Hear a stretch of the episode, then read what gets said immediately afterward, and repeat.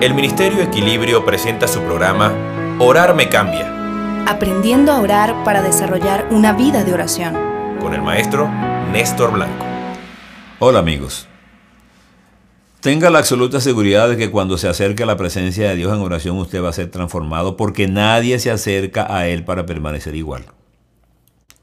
¿Sabe usted por qué la grasa se derrite cuando se acerca al fuego? Bueno, se derrite porque ante el fuego ella no tiene opciones. Cuando se acerca al calor, la grasa concede forzosamente cambios en su propia naturaleza. El fuego la domina y la transforma.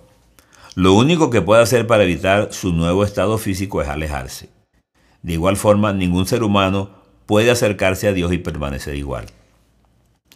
No te preocupes por el discurso de la oración, no te angusties por las palabras, no pierdas tiempo midiendo el tiempo.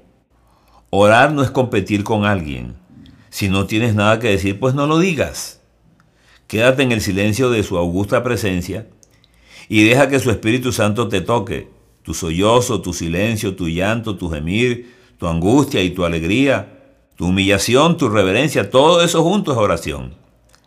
Nuestro Padre está esperándonos en el altar. Después de estar con Él nunca seremos iguales, porque los ojos del Señor están sobre los justos y sus oídos atentos a sus oraciones. Separa tiempo para estar en oración y descubrirás la verdadera vida de un cristiano. Nadie sale de la presencia de Dios igual a como llegó. Entra en el lugar santísimo.